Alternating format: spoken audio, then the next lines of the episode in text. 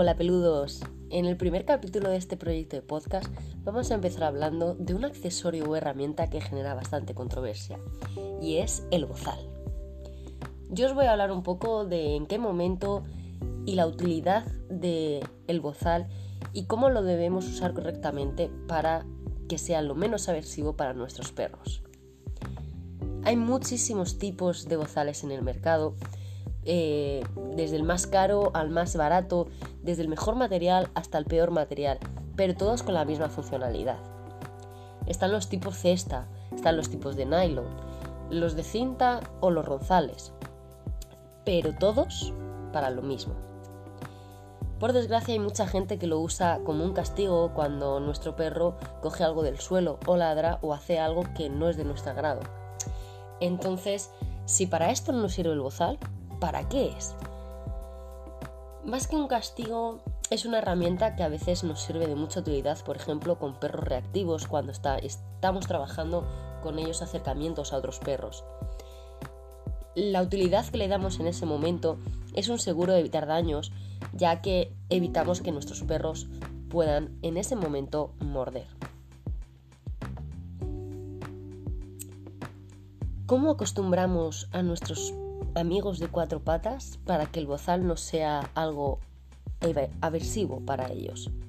Bueno, pues todo el trabajo que lleva el bozal son a base de aproximaciones y consisten en presentarles el bozal y asociarlo a la mejor manera posible que sería lo más agradable para nuestros perros y en este caso usaríamos comida o premios. Dicho esto,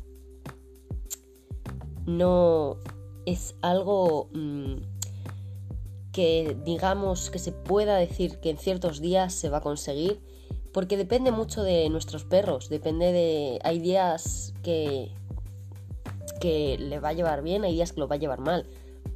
Todo aprendizaje a veces tiene sus puntos negativos, pero si lo trabajamos bien y, y aseguramos a nuestros perros que eso no es nada malo, al final tendrán que acostumbrarse y lo harán de la mejor manera posible.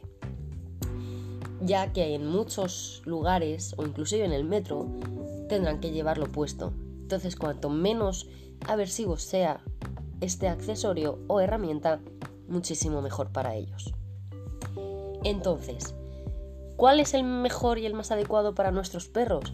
Bueno, esa pregunta es muy relativa, puesto que depende mucho de cada perro y de cada anatomía del perro.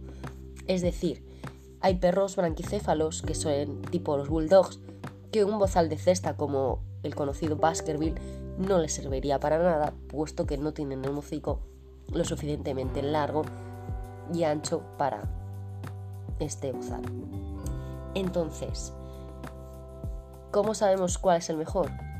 Siempre y cuando sea lo más cómodo posible para ellos y aconsejándonos bien de las tallas y del, de las materiales y la comodidad. Sobre todo buscamos la comodidad. Entonces, yo os recomiendo que busquéis un bozal de lo mejor posible, pero lo más cómodo para nuestros perros. No para llevarlo nosotros, sino para ellos.